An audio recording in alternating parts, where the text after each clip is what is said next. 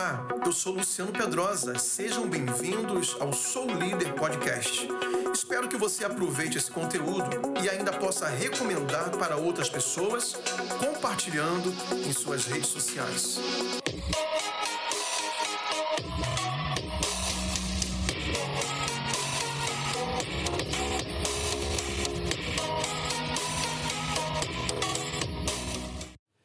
Então, todos sejam muito bem-vindos nessa noite. E como já foi anunciado aí agora há pouco, estamos começando uma nova série de mensagens com o tema Vá em frente e em frente. Tá bom? Em frente suas lutas, em frente as aflições que a vida propõe, em frente todas as dificuldades que nós temos que vencer nessa jornada que nós temos em nossos dias aqui na terra. E certamente a, a Bíblia é um livro repleto de histórias de pessoas que enfrentaram suas lutas, suas batalhas e tiveram vitórias por causa do poder de Deus e por causa do nome de Jesus. E nós continuamos a escrever eh, essa história de, dos mais que vencedores. Eu quero perguntar se os mais que vencedores vieram aqui essa noite. Se vieram, diga amém. Amém ou não amém? Diga assim: Eu sou mais que vencedor. Os estudiosos dizem que, que o livro de Atos, né, chamado Atos dos Apóstolos, na verdade deveria chamar-se Atos do Espírito Santo. Por quê? Porque nós estamos nessa mesma dispensação, nesse mesmo tempo, que viveram os irmãos lá da igreja primitiva, do, do Ato dos Apóstolos, nós estamos na era do Espírito Santo.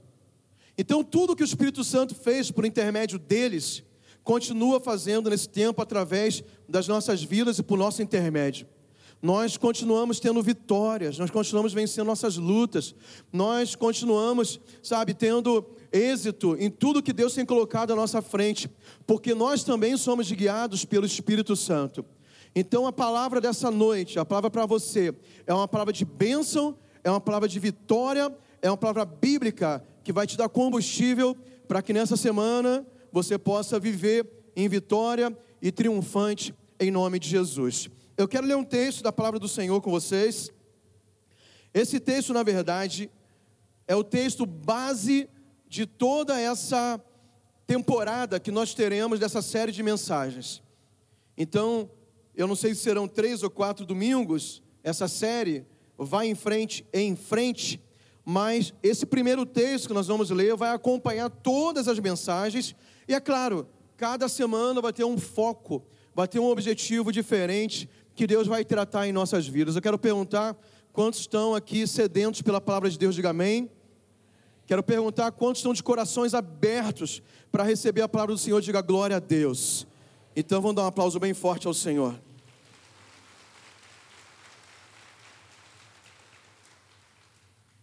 Abra sua Bíblia em Êxodo, capítulo 14, versículo 15. Vai aparecer no telão, mas você pode acompanhar também na sua Bíblia seja ela digital, seja uma Bíblia impressa.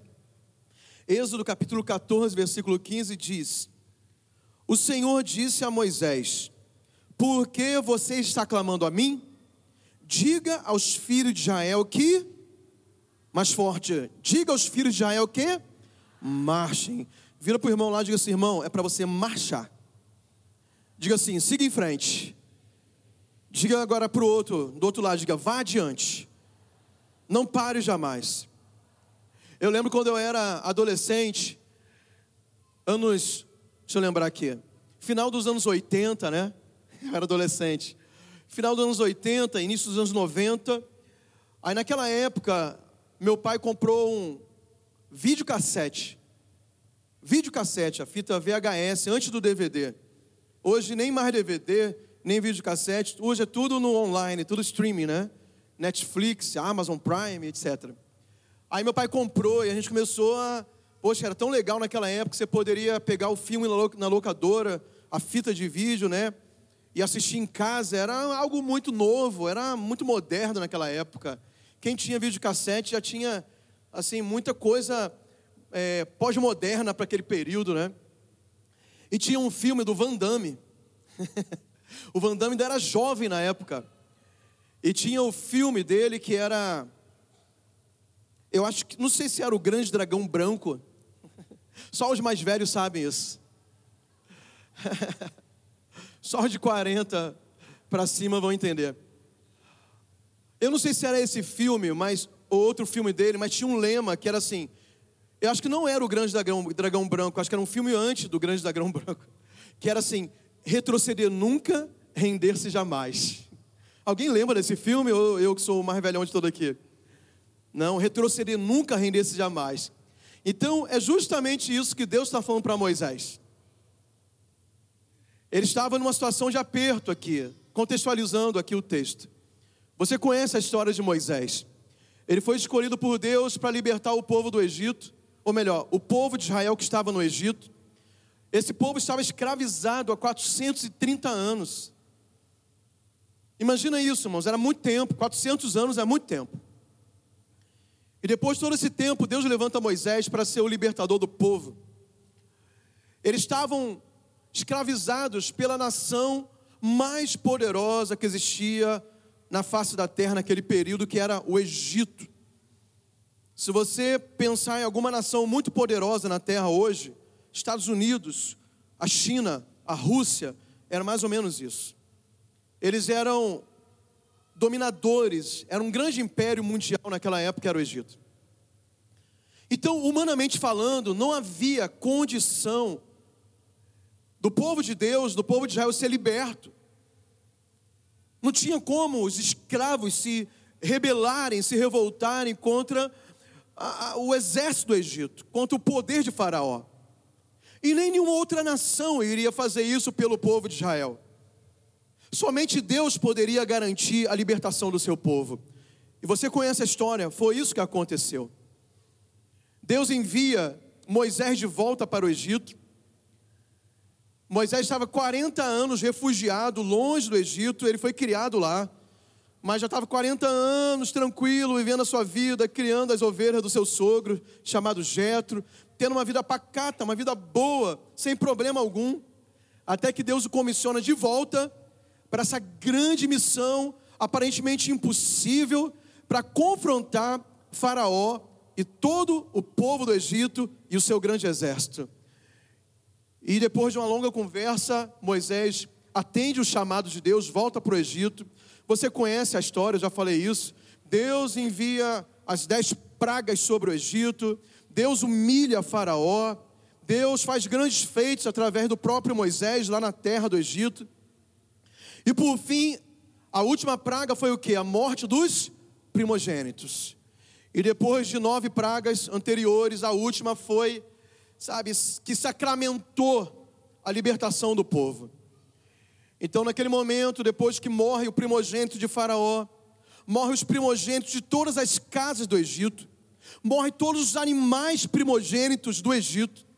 Naquela noite foi uma grande mortandade, o anjo da morte passou no Egito. Somente o povo de Israel foi poupado às suas casas, porque Deus tinha dado uma direção que naquela noite, antes que passasse, o anjo da morte, eles deveriam matar um cordeiro, pegar o sangue daquele sacrifício, passar no umbral da porta da casa do, do, da, de cada família do povo de Deus, e a casa que tivesse a marca do sangue do cordeiro sacrificado, o anjo da morte não iria tocar o primogênito daquela casa. Então, somente de fato, os filhos do povo de Deus foram poupados naquela noite. Então, naquele dia, depois daquela noite terrível no Egito, Faraó falou assim: Eu não tenho como mais lutar contra Deus, contra o Deus do povo de Israel, contra esse povo. Eles estão pedindo para serem libertos, então nós vamos libertá-lo. Então, nesse dia foi a libertação, mas o primeiro desafio que houve na caminhada, logo no início da libertação do povo de Deus, foi o que? O Mar Vermelho. E nessa caminhada pequena, da saída do Egito até a entrada do Mar Vermelho, o que, que acontece? Faraó desiste da ideia de libertar o povo. E fala assim: não, não vou libertar esse povo, não, eles são meus escravos. Toda a produção que existe no Egito, todas as construções, são eles que trabalham. A mão de obra é gratuita. Eu não pago salário para eles, não tem direito trabalhista, tem nada. Sem eles, o Egito vai à falência, porque é uma mão de obra muito importante para o nosso progresso para o nosso crescimento, vamos trazê-los de volta. Então, Faraó manda os exércitos do Egito atrás do povo de Israel. E Faraó sabia muito bem que eles estavam numa arapuca, eles estavam encurralados, por quê? À frente deles tinha o Mar Vermelho, como é que ia atravessar o Mar Vermelho? Nas laterais tinha o quê? As montanhas. E atrás quem estava perseguindo eles? O exército de Faraó. Então Faraó tinha certeza absoluta que poderia capturá-los de volta. E amados, entenda uma coisa: estou fazendo essa construção para você imaginar a história, a história que você já leu, que você já ouviu pregações, que você conhece. Porque a Bíblia fala que aquilo que outrora foi escrito lá no Antigo Testamento, essas histórias no Antigo Testamento, servem para quê? Para representar a nossa história presente. Quantas vezes nós estamos assim, igualzinho ao povo de Israel? Nós já fomos libertos por Jesus, né? Moisés é uma figura de Jesus, é o nosso, Jesus é o nosso libertador, assim como, como Moisés foi o libertador do povo de Israel. Nós já recebemos a nossa carta de alforria, Satanás não tem mais direito sobre nós. Agora, assim como o Faraó, Satanás é persistente. Ele fala assim: tudo bem, ele foi liberto, mas eu vou fazer de tudo para trazer ele de volta para a minha escravidão, para debaixo do meu senhorio. Satanás não está satisfeito com aquilo que Jesus fez por você. Quantos aqui já foram libertos por Jesus? Nós somos livres, amém ou não amém? O que que próprio Jesus fala? Se o Filho vos libertar, verdadeiramente sereis o que? Diga, livres. Diga mais forte, livres. Diga bem alto, eu sou livre. Por causa do meu Jesus. Amém ou não amém? Satanás não desiste, assim como o Faraó. E Satanás acha que vai alcançar isso contra as nossas vidas. E existem situações que todos nós já passamos ou ainda vamos passar, que vai ser dessa forma. Na nossa frente tem um mar para ser ultrapassado, mas como que eu vou atravessar o mar? Aí nas laterais tem o que? As montanhas. Como é que eu vou atravessar essas montanhas, do lado direito, do lado esquerdo? E atrás de mim está vindo um exército inimigo querendo me capturar de volta para voltar para a vida que eu tinha antes, a vida antiga, a vida no Egito. O Egito representa o mundo, o pecado, a escravidão, as maldições. Nós não queremos voltar para o Egito. E quando nós estamos em situações como essas, que todos nós enfrentamos, você enfrenta, eu enfrento, a palavra de Deus para mim e para você é o tema dessa série de mensagens. O que Deus fala, Vá em frente. Siga em frente. Siga adiante. Mas Deus, como é que eu vou atravessar o mar? Vá em frente. Deus vai agir a teu favor. Né, tem uma canção que nós cantamos, né, que é Rompendo em Fé, que fala assim: se não abrir o mar, a gente vai passar por cima dele. Alguma coisa Deus vai fazer, mas que nós vamos atravessar, irmãos, vamos. Vamos ou não vamos? Nós vamos atravessar. O que a gente não pode ficar é paralisado.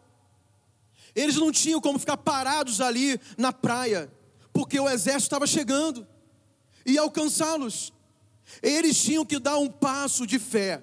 Irmãos, essa mensagem de hoje e as próximas que nós teremos nessa série vai ser para desafiar a sua fé. Amém ou não amém?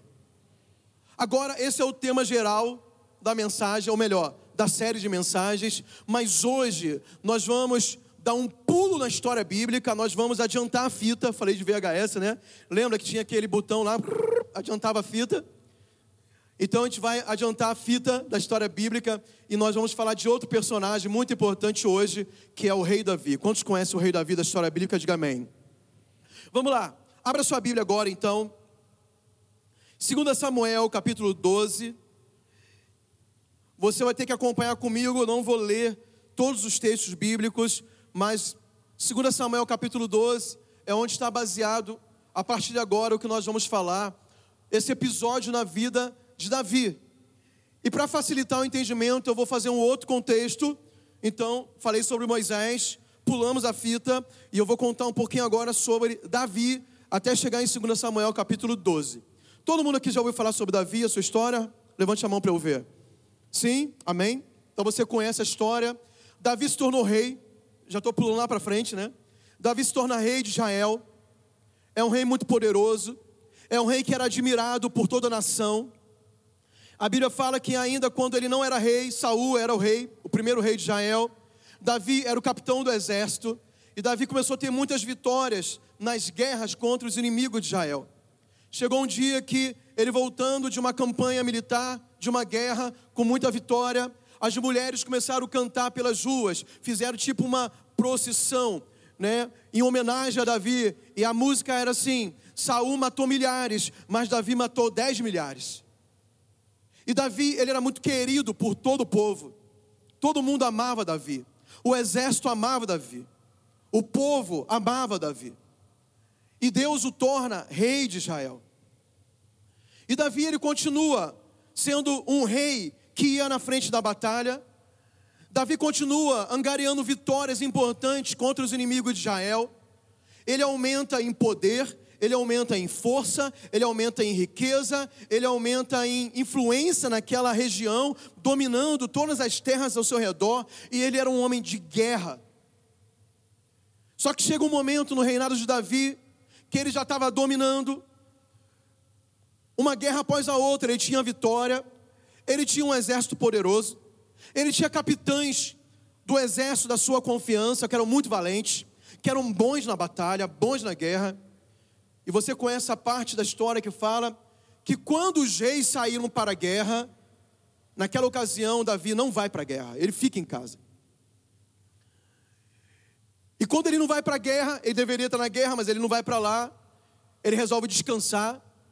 Ele está em cima do seu palácio, lá no terraço do palácio. Ele olha para baixo, na casa vizinha, tinha uma mulher muito bonita, nua, tomando banho. Mas aquela mulher não poderia ser, to ser tomada por Davi, porque era a mulher, era a esposa de um dos seus soldados. Era uma mulher casada e o marido dela estava na guerra, guerreando a guerra que Davi deveria estar. Prosseguindo na história, o que, que acontece? Davi não resiste, Davi fica seduzido por aquela mulher, ele era o rei, ele tinha autoridade, ele chama a mulher, ele tem relações sexuais com aquela mulher, a mulher é engravida, e por causa daquela gravidez, além do pecado de adultério, Davi comete um outro pecado, tão, tão ruim quanto o adultério, ele manda matar o marido daquela mulher. Então, Davi ali, que era um homem segundo o coração de Deus, que era um rei que agradava ao Senhor, que era um salmista, que era um adorador, ele se torna um adúltero e um assassino. E ele esconde aquele pecado. Provérbios 28, versículo 13, diz que aquele que esconde as suas transgressões jamais prosperará mas aquele que as confessa e deixa, alcança misericórdia. Davi ele esconde o seu pecado. Ninguém sabia, melhor, ninguém não, Deus sabia e a pessoa no qual Davi mandou matar Urias, que é o marido de Batseba, sabe também do pecado de Davi, que ele mandou matar aquele homem. Mas sobre o adultério até então, só Deus sabia. Mas a Bíblia fala que nada, de fato, fica escondido dos olhos do Senhor. E amados, sobre todos aqueles que têm uma aliança com Deus, um compromisso com Deus, Deus, Ele vai nos dar oportunidades de nós resolvermos situações ocultas em nossa vida. Porque essa palavra oculta já diz muita coisa. Você já ouviu falar sobre ocultismo? Quantos já ouviram falar a palavra ocultismo? Ocultismo, de, de grosso modo, de, de modo bem grosso, é o que? É você invocar demônios. E é dessa forma que Satanás age na vida das pessoas. Quando as pessoas têm algo oculto, pecados ocultos, onde Satanás encontra brechas para entrar, para trazer maldições, para prender aquele crente, que cometeu pecados e não confessou e não se arrependeu, escondeu. E Davi estava nessa situação. Só que Deus providencia o momento em que Davi voluntariamente não estava disposto a confessar o seu pecado e demonstrar arrependimento. Então o que, Deus faz? Deus envia o profeta até a casa dele. Deus revela tudo para o profeta. E o profeta foi comissionado por Deus para confrontar o rei Davi. E essa parte também você deve lembrar da história. O profeta chega para Davi, que era o rei, e conta uma história, uma parábola para ele. E a história era de um homem, que era um homem simples, que tinha só uma cordeirinha, e morava do lado de um homem rico, que tinha muitas, muitas ovelhas, muitos rebanhos, tinha muitas coisas, muitas posses. Só que aquele que tinha muito pega a única que o outro tinha. Toma daquele que só tinha aquela. E deixa aquele homem ferido, e deixa aquele homem triste, deixa aquele homem sem a única coisa importante que ele possuía. Davi começa a ouvir aquela história, mas a ficha não cai ainda. Fica irado. E ele fala assim: quem é esse homem? Porque esse homem é digno de morte. Aqui no meu reino, essas coisas não podem acontecer. Essa injustiça não pode acontecer em Israel, no meu reinado. Quem é essa pessoa que você está falando? Então o profeta conclui: Davi, esse homem é você. Você fez isso. Você tomou a mulher daquele homem e era a coisa mais importante que ele tinha. E nesse momento a ficha de Davi, em Davi cai. E ele se arrepende e se arrepende de verdade. Mas amados, entenda uma coisa importante. Eu quero que você repita isso. Diga assim: todo pecado traz consequências. Você entende isso, sim ou não? Porque existem leis espirituais. Todo pecado traz consequências. Davi se arrependeu, sim ou não? Quando um homem se arrepende diante de Deus, Deus perdoa, sim ou não? Perdoa, a gente confessa. Né? Lá em 1 João, o apóstolo escreve isso. Se nós confessarmos nossos pecados, Ele é fiel e justo para perdoar os pecados e purificar toda a nossa injustiça. Então, naquele tempo, isso já valia. Ele se arrependeu, ele confessou. Ele escreve o Salmo 32, ele escreve o Salmo 51, declarando, sabe, a sua, o seu arrependimento. Mas todo pecado traz consequência. Então o profeta fala para ele: Davi, o teu arrependimento foi aceito, mas virá consequência do teu pecado. E tem uma lista de consequências que Davi teve que sofrer porque ele errou gravemente. Ele estava perdoado por Deus. Mas tem, mas tem coisas que aqui na terra a gente vai ter que passar por elas, como consequência de escolhas erradas. A primeira consequência que veio sobre o pecado de Davi com Batseba e a morte de Urias foi a respeito da criança que ela estava grávida, fruto daquele pecado. E eu não estou dizendo, entenda, estou abrindo um parênteses, eu não estou dizendo se você engravidou, fruto de algum erro, de algum deslize na tua vida, que teu filho vai ser amaldiçoado. Eu não estou dizendo isso. Todo mundo entendeu, sim ou não? Eu estou falando de algo específico agora na vida de Davi. Todo mundo entendeu isso? Sim ou não? Entendeu ou não entendeu? Eu estou dizendo que possivelmente algumas pessoas aqui tiveram filhos lá atrás, deslizaram, pecaram, não foram na bênção de Deus, mas engravidaram. O teu filho é bênção na tua vida. Teu filho não é maldição. Mas no caso de Davi, específico na vida dele, Deus falou que aquela criança não iria sobreviver. E nós vamos ver quais foram as atitudes de Davi nesse momento. Ele amava Batseba, amava, mas ele fez o caminho errado. Ele amava aquela criança que estava no ventre ainda, amava. Então ele vai lutar por aquilo.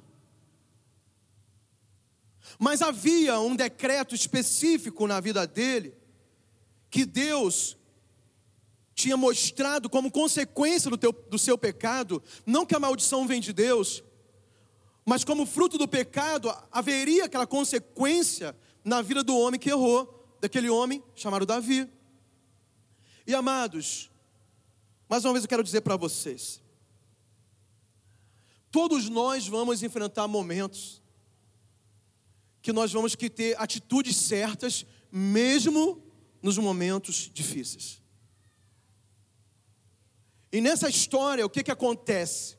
Davi, ele vai se humilhar diante de Deus. Ele já estava arrependido, ele já estava perdoado, mas agora a criança estava para morrer. A criança já tinha nascido, mas estava para morrer, ela adoece gravemente. E Davi, ele entra num processo de humilhação na presença de Deus, ele se afasta de todo mundo, ele vai para um tempo recolhido de oração e de jejum em prol da vida da criança. E esse é o primeiro ponto que nós temos que entender nos momentos difíceis da nossa vida. Nós vamos ter que enfrentar a nossa própria humanidade. Você não pode desistir. Davi ele vai buscar Deus. Ele passa ali dias aos pés do Senhor, em jejum. Ele não comeu, ele não bebeu, em prol da vida do seu filho. Mas, como fruto do seu pecado, passados dias, vem a notícia que o pior aconteceu: a criança morre. Então, Davi, quando ele tem a pior notícia daquele momento, já que ele estava lutando pela vida do filho, mas o filho morre, ele tem que tomar algumas decisões a partir daquele momento. E a primeira coisa que ele faz, depois de vivenciar esse momento de tristeza, Davi ele, ele se levanta daquele lugar. A Bíblia fala que os homens que deram a notícia estavam preocupados, porque pensaram assim: se ele está desse jeito, com a criança viva, se ele está sem comer, sem beber, talvez sem tomar banho, triste, humilhado, buscando a Deus, mas arrebentado pela doença do filho, Imagina quando vier a notícia que a criança morreu. Mas Davi lutou enquanto pôde. E quando vem a notícia da morte, o que, que ele faz? Ele se levanta, irmãos. Mais uma vez eu digo: haverá momentos, se não já houve na tua vida, que você vai ter que tomar a decisão de se levantar, mesmo se for uma notícia ruim. Eu já tive na minha vida um momento que eu tive que decidir me levantar e enfrentar.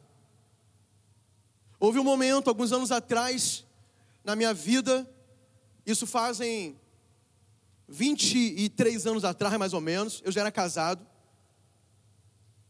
que eu estava desempregado, que eu estava doente, que eu me envolvi com algumas empresas, então, por causa dessas empresas que nem me pertenciam, e foi um erro totalmente meu. Eu acumulei dívidas no meu nome, que não me pertenciam, mas estavam no meu nome, que eram impagáveis para a minha realidade. E eu não sabia o que fazer durante alguns meses nessa situação. E eu assim, eu não sabia aonde recorrer. Os médicos não me davam resposta sobre como curar a doença que eu estava enfrentando. Eu batia as portas de emprego, não conseguia um emprego para eu trabalhar e fazer meu papel como marido e provedor do meu lar. Eu não tinha como negociar dívidas, porque até para negociar, eles me pediam uma entrada, eu não tinha entrada para dar, nem na, no parcelamento das dívidas. E eu estava igualzinho, voltando à história lá de Moisés, de frente para o Mar Vermelho, do lado das montanhas e atrás do exército de Faraó. E eu fiquei muito tempo, alguns meses assim, sem saber o que fazer. Eu até me esforçava, mas de fato eu não sabia o que fazer. Mas teve um dia que eu falei assim: eu vou enfrentar. Eu não sei quando isso vai se resolver, eu não sei como vai acontecer, mas eu vou me levantar e eu vou fazer alguma coisa e eu vou começar do zero. Eu consegui um emprego que eu comecei ganhando um salário mínimo. E naquela época eu estava acostumado a ganhar muito mais que isso. O salário mínimo mal pagava, sei lá, naquela época o salário mínimo era bem baixinho, nem pagava mal a luz e uma semana talvez de comida lá em casa. Mas eu falei, eu vou para esse emprego e me pagar um salário mínimo, eu vou trabalhar. Aí eu falei, eu vou voltar a estudar. Eu tinha trancado a faculdade por causa do trabalho, eu vou voltar a estudar. Só que eu não tinha dinheiro para pagar a faculdade. Mas eu falei, não importa, eu vou voltar a estudar. Aí eu fiz o vestibular de novo, passei, consegui um dinheiro, fiz minha matrícula, mas eu não tinha dinheiro no mês seguinte. Mas eu ia para a faculdade. O dinheiro de ônibus já apertava muito a gente. Do ir para o trabalho, do trabalho para a faculdade. Nessa época, meu filho era recém-nascido, o Lucas tinha nasceu em novembro, então ele tinha uns três meses nessa época, era início do, do ano seguinte, início do ano 2000, início de 2001, na verdade. Eu saía de casa antes das sete da manhã e voltava para casa meia-noite, todo dia. Para eu ver o Lucas, a Regiane deixava ele acordado até meia-noite, meia-noite pouca, para eu brincar com ele uns 20 minutos, para eu dormir de novo, meia-noite pouca, acordar no outro dia cedo e sair de casa para trabalhar, e depois do trabalho ir para a faculdade, no Rio de Janeiro, tudo longe. E essa era a minha jornada, para ganhar um salário mínimo, para pagar uma faculdade que eu não tinha dinheiro. E olhar para frente, eu tinha uma dívida impagável. Eu tinha coisa para curar no meu corpo. Eu tinha um emprego que não me dava assim aquilo que eu sonhava.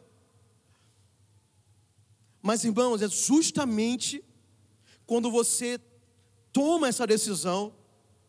Existe um livro muito bom de um autor brasileiro chamado Ponto de Inflexão. Sabe o que é o ponto de inflexão? É quando você está andando numa direção, imagina um gráfico, está num, tá, por exemplo, o gráfico está baixando. O ponto de inflexão é justamente o ponto que você dá a virada na tua vida. É o momento que você decide fazer um movimento ao contrário. E eu estava num ponto de inflexão. Deus queria me abençoar, com certeza. Deus queria resolver meus problemas, queria, mas precisava que eu tomasse uma decisão de seguir em frente. Eu tinha que me levantar. Eu poderia passar a minha vida reclamando porque aquela dívida não era minha, era de outra pessoa que, é, de certa forma, abusou da minha, do meu nome, da minha confiança, da minha amizade. Eu podia colocar a culpa nele e ficar sofrendo em casa. Eu podia simplesmente falar assim: não, eu não saio de casa por um salário mínimo, porque eu estava acostumado a ganhar mais antes. Eu podia falar assim: ah, eu estou doente, então eu não tenho como lutar, eu não tenho como trabalhar, eu não tenho como estudar, eu vou primeiro tentar curar a doença. Não. Chegou o dia que eu falei: eu vou em frente, eu vou me levantar. E foi isso que Davi fez. Na tua vida, eu não sei qual é a tua história. Talvez você já fez isso um dia que você estava cercado, você estava no, no, pior dia da tua vida, o dia mal, aquela notícia horrível chegou. O que que você fez? Você ficou prostrado? Quero mudar a pergunta. Você hoje, como é que você está? Você está prostrado diante das lutas e problemas? Ou você está disposto a se levantar nessa noite e, e mudar o jogo, e mudar a história, e viver milagres? e viver experiências com Deus. Porque, irmãos, só vive experiências com Deus aqueles que andam pela fé. O Hebreus fala assim, o autor de Hebreus, mas o meu justo viverá pela fé. Esse mesmo texto, ele começa assim: que Deus não tem prazer naqueles que retrocedem, porque o meu justo viverá pela fé. A minha história, depois desse dia, irmãos, Pouquinho tempo depois, um mês depois que eu estava nessa jornada, indo para a faculdade, sem ter dinheiro para pagar, e eu estava pela fé. Poucos dias depois, Deus mudou minha história.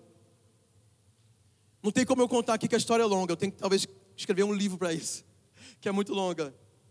Mas um dia eu estava no ônibus, indo para a faculdade, encontrei um amigo de muitos anos atrás, que a gente fez curso do exército juntos.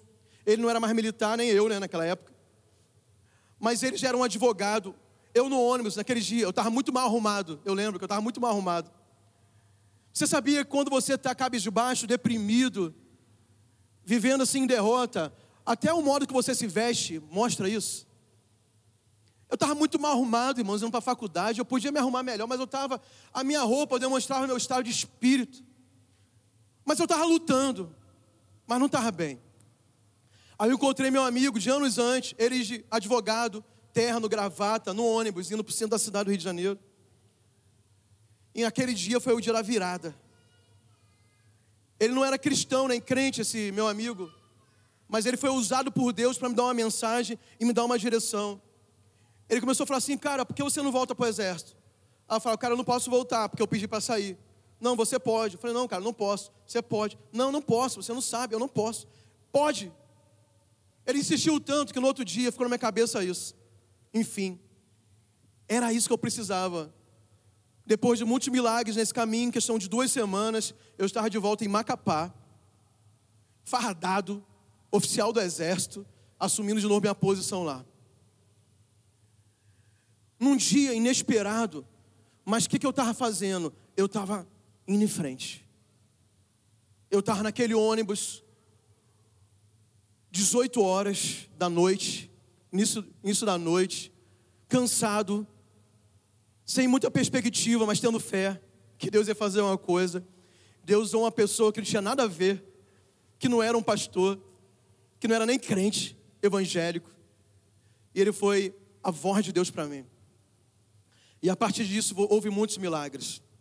E foi isso que Davi fez. Ele se levantou. A segunda coisa que ele fez, vamos correr aqui.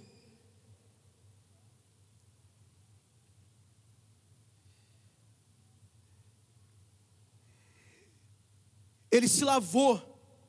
Ele se levanta e ele se lava. Irmãos, nessa noite, na verdade, não é você que vai se lavar, não. É Jesus que vai te lavar com o sangue dele. Você só precisa estar na posição. Fala, Jesus, sabe, eu não sei por que eu estou passando por isso. Eu não estou dizendo que todo problema é por causa de pecado, não. Como foi com Davi, né? Às vezes são situações para você crescer. Mas fala, Deus, independente disso, eu me coloco debaixo da cobertura do teu sangue. Me lava, me purifica, me ensina com essa história.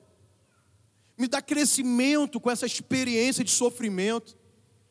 Irmãos, o sofrimento não transforma ninguém. Tem gente que fala assim: o sofrimento transforma as pessoas. Isso não é verdade.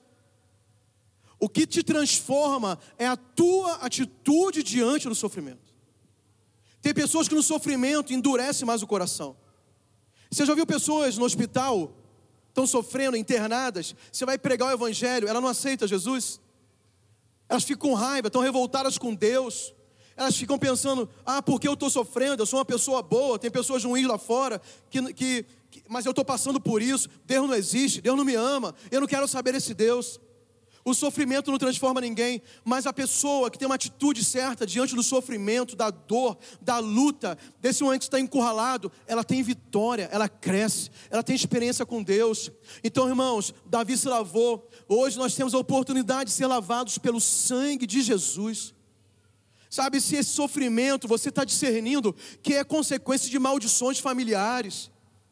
Talvez na tua família todo mundo sempre foi pobre, todo mundo sempre foi fracassado, todo mundo sempre quebrou financeiramente, todo, muitas pessoas morreram do coração, tiveram diabetes, tiveram maldições. Você discerne que talvez você está sendo alvo dessas maldições que tem passado de geração em geração. Lave-se nessa noite pelo sangue, no sangue de Jesus, porque no sangue de Jesus toda maldição já foi quebrada. Então se coloque debaixo do sangue de Jesus e você tem oportunidade de se lavar nele nessa noite.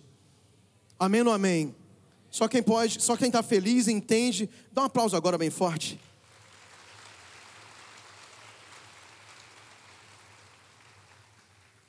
Que, que ele fez também? Ele se ungiu. Davi levantou, tomou um banho, se lavou, passou um óleo. O óleo tem um significado na Bíblia do Espírito Santo. A Bíblia fala sobre o óleo de alegria. Eu gosto do texto de Salmos que fala sobre Jesus, uma profecia messiânica, dizendo: Ele foi ungido com óleo de alegria mais do que os seus companheiros. Jesus, ele tem óleo de alegria para derramar sobre nós. Você está lutando, mas se revista da unção do Espírito Santo. A Bíblia fala que a unção é despedaça o jugo.